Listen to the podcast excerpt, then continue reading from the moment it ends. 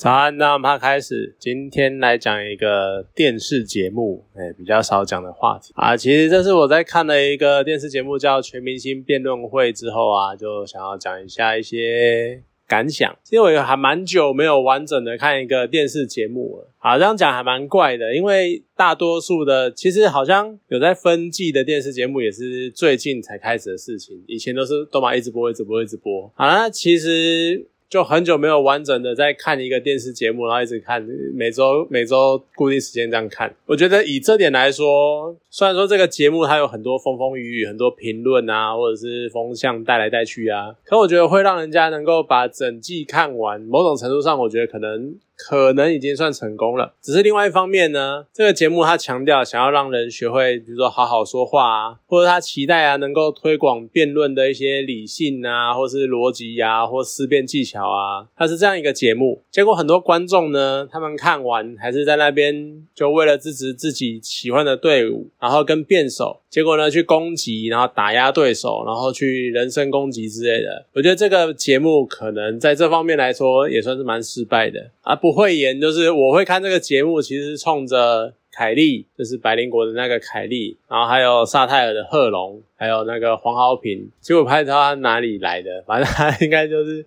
他算传统艺人吗？但是他也是一个就是有在做喜剧的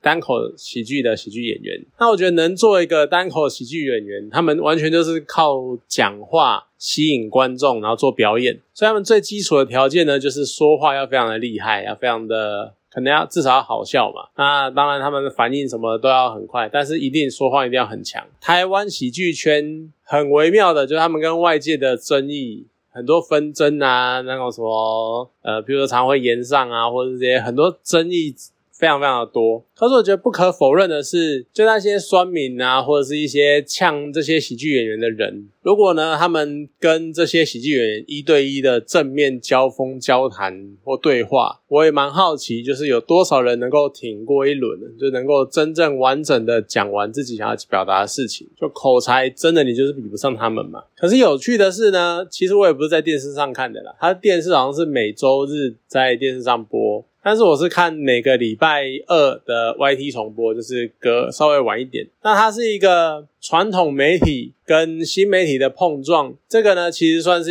这个节目一开始的一个卖点。我觉得策略是蛮成功的啦，因为我们真的看到了很多碰撞。那再来呢是。它算是因为这个方式，所以它带起了蛮多讨论声量。不过，其实你像节目里面有提到，像以前电视节目呢，他们可能会庆祝收视率破二十。那现在呢，这个节目他们在讨论收视率破一的庆功这样子。那以前看日剧、韩剧，常常是那种。十几、二十趴，甚至于破四十趴在跑，甚至于现在也还是这个样子。可是台湾很早很早以前就已经在个位数挣扎，就那种十几年前，就我到现在都还没看过的台剧，我可能不会爱你。它其实也是在二啊、三啊之间徘徊，然后最终期才有五。所以我觉得这种收视率大幅衰退的这种。变化可能是带动台湾传体媒传统媒体试图转型的一个非常非常大的动力，但是转型他们到底转了多少？我觉得可能是非常见仁见智的问题。像以节目的内容来说，我觉得有一个很微妙的定义问题，是整个节目从第一集到最后到总决战打完了，从头到尾我都没有解释的很清楚的地方，所以因为这个关系，然后产生非常非常多争议。就是第一集呢，他的评审长是陶晶莹。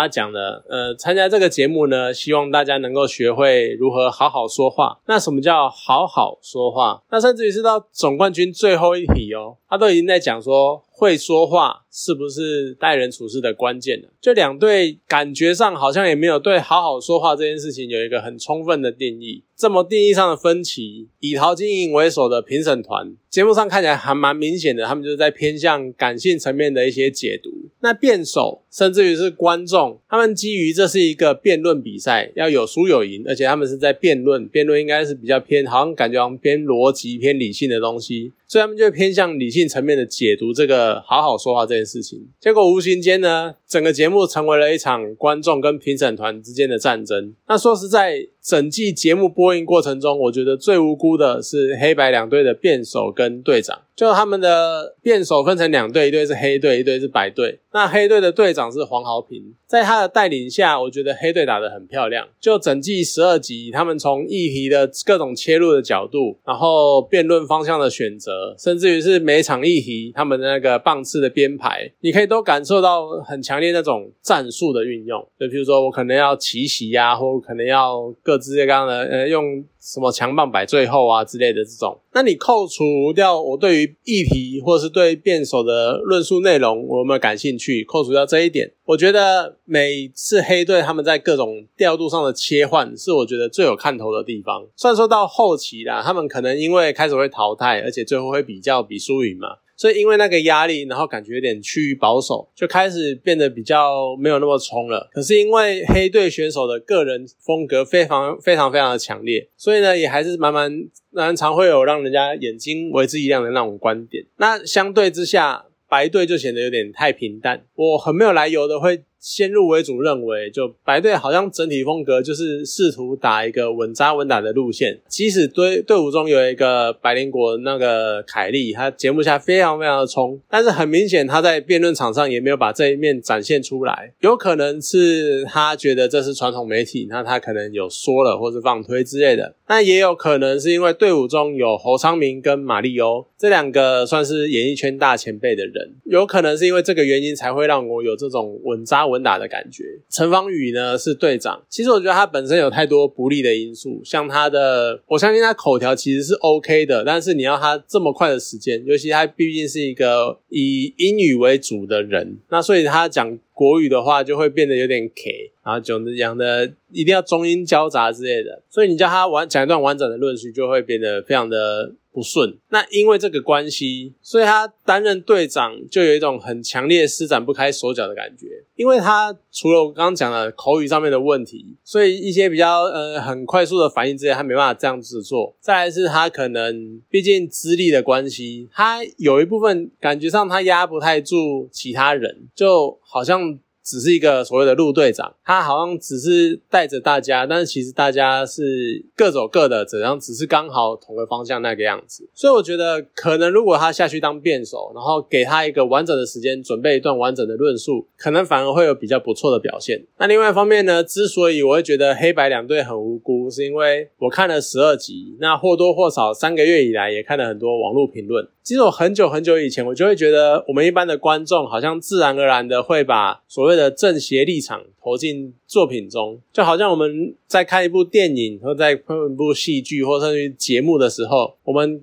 第一时间我们会选边站好。好，先挑一个我们支持的人，然后挑一个我们的对手跟大魔王。那在全明星辩论会中，因为评审团的手他有一点呃伸展的太过头了，就感觉两边的那个势力之类的。那视觉效果上呢，黑队又有各式各样非常凌厉的那个言辞攻势，再加上每个人呢一上来你就可以预期他的发言方向的一种非常非常强烈的个人风格。那你去对照我刚刚讲的白队，就是太温和了，然后他们好像试图四两拨千斤那种整体战略，你就会给人家一种诶黑队比较吸睛的那个印象。而另外一方面呢，白队他们比较求稳，然后比较感性。那这个风格呢，就会比较受到评评审团的青睐，所以很多很多场比赛都会给人一种好像评审比较偏袒白队的感觉。那前面有讲到嘛，节目开始演变成观众跟评审团的战争，所以支持黑队的观众呢，很自然而然的就开始对评审团偏好的白队就看不顺眼，所以很多网络评论就会变成或者是。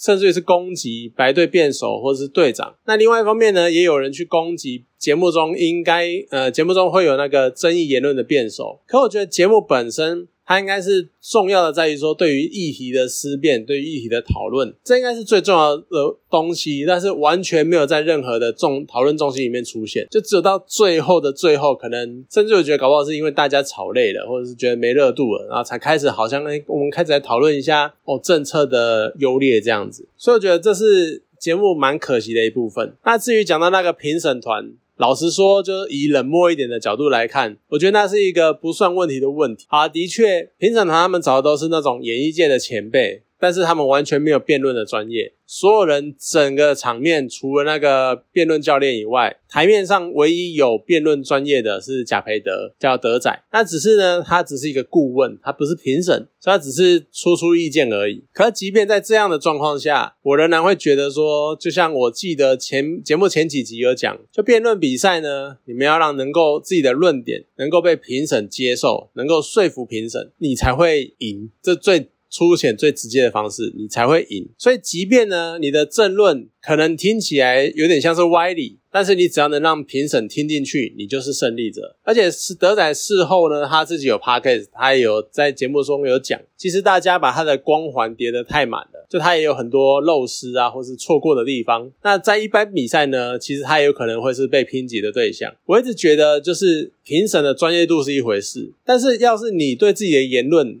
你没有一种打足他那个你的言论足以打动评审的那种信心，那你还上场跟人家比什么赛？所以说，也许节目常常会被人家亏，说是什么啊，它是一个说服淘金大赛，但那又如何？你真的说服他，你就是赢啊！你有什么好比的？对啊，你真的能够用论点、用各种证据，然后说服他，这样才是真正的胜利，不是吗？而且说到底，这终究是一个所谓的大秀综艺节目。好啦，如果可能。我我说它是秀，或者说它是综艺节目，我没有在贬低这个节目，它还是很认真的节目，但是。综艺节目，他也要参与其中的每个人都很认真，他才会好看。如果每个人进去呢，就只是啊，我今天来打卡上班，然后坐在那边哈哈哈笑一下，做一下效果，然后很早就放推啊，干嘛？然后脸很臭的坐在旁边这样子。老实说，观众也根本懒得评论，懒得骂。就时间有这么多，我现在有更多更多的选择可以看，所以这也是现在收视率会大幅下滑的原因。但其实我一开始我也是蛮认真的在看这个节目的啦。然后我很认真，就是看着哦这个辩手的表现啊，然后他那个话应该怎么讲啊，然后议题应该什么角度切入啊，然后那个战术运用啊，谁谁谁摆前面的，谁谁摆后面的，那种分镜合集那个样子。可是当初期可能大概第三、第四集的时候，哎，我知道哦，原来节目已经预录好了，那我那个气氛就有点冷下来了。因为所谓的评论、所谓的讨论，其实并没有影响节目内容多少。然后大家呢，多数的讨论都在骂评审，没有人在讨论议题的本身的问题，或者是甚至于两队的战术运用之类，没有在讨论这些。所以我那个整个气氛就有点哦，就落下来了。然后就是好了，那我就只要看节目就好了。那节目呢，它真正再一次的抢到那个版面，抢到社会的瞩目的时候，是在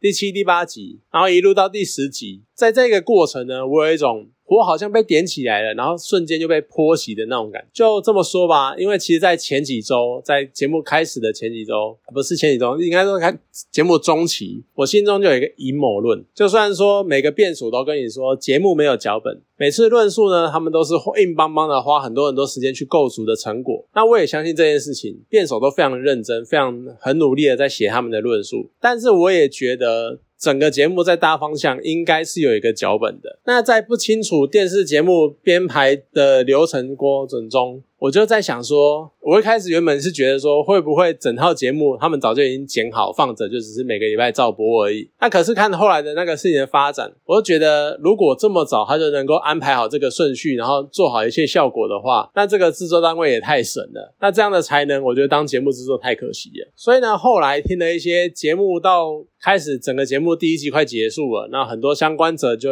相关的参赛者就会参加一些访谈。那原来呢？节目的录制过程中，我们可能只看到评审讲几句话，但其实他们讲了半个小时。那可能德仔他剪出来只有几句，呃，几个片段，但其实他讲了很长很长的时间。所以说他们有大量大量的素材可以供使用。所以说正常情况，其实应该是制作单位他们根据节目播出后的一些反应，然后他们来挑选素材，然后剪出下一集跟安排整个节目后续的风向。那认知到这一点的时候呢？其实说实在的，我是觉得好像蛮丢脸的，然后觉得有点自己这么认真，有点可笑，就好像在随着节目效果起伏的那种心情波动，结果呢搞半天只是节目组精心剪辑过后的一种操弄，就好像他们我是他们手中的人偶那个样子，那甚至于好像诶很透明，然后观众也会加进来那个评分的那个。计分的方式，但他们其实变成一种塑造双方拉锯形式的一种工具。就我真的看到那一个什么黑队白队只差零点零零一分那种时候，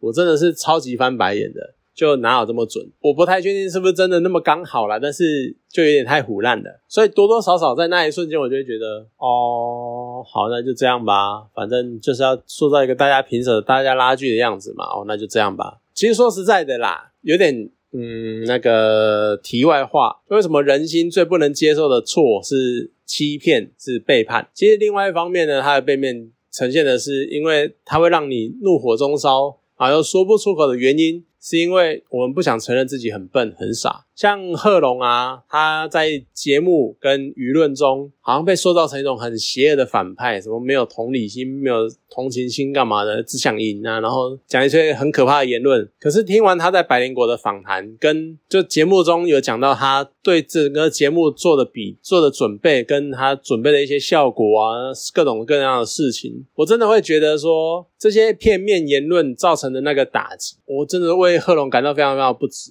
就相较之下，他对这个节目付出太多东西了，但是他却得到这样的下场，去延上，然后去被节目拿出来当做炒作的工具，这样子，其实我真的很为他不值。好啦，如果你还要再换个角度，然后去猜说会不会这个也是一个局，他只是啊这样讲而已啊，干嘛干嘛的，那我也只能说，就人生在世，你要这么想的话，也是也不是说不行，但是就太累了吧，就也难怪所有人到最后感觉好像都会变成说，我们只相相。我们只相信我们想相信的事情，我们不再去接受其他的事情，不再去接受其他的可能，因为都觉得别人会骗你，就有必要这么累吗？我觉得没有必要。好啦，全明星辩论会整个第一季播完结束了，它到底有没有带来什么东西？有没有带来什么感觉，或是成长，或什么进步之类的？我觉得看的那些辩手论述的方式，我觉得他们应该是有成长的。那当然，除了凯利放推以外，可是呢，能够让我从第一集到最后都还是觉得很有趣的。是当你站上了辩论台，你一定要暂时的相信你现在要站的立场是对的，而你要真心的以这个角度出发，去塑造你整个世界观，阐述你的整个言论、整个论述，你才能够打动对手，才能够打动评审。如果你出现迟疑或者是抗拒的话，等待你的就是落败，就是失。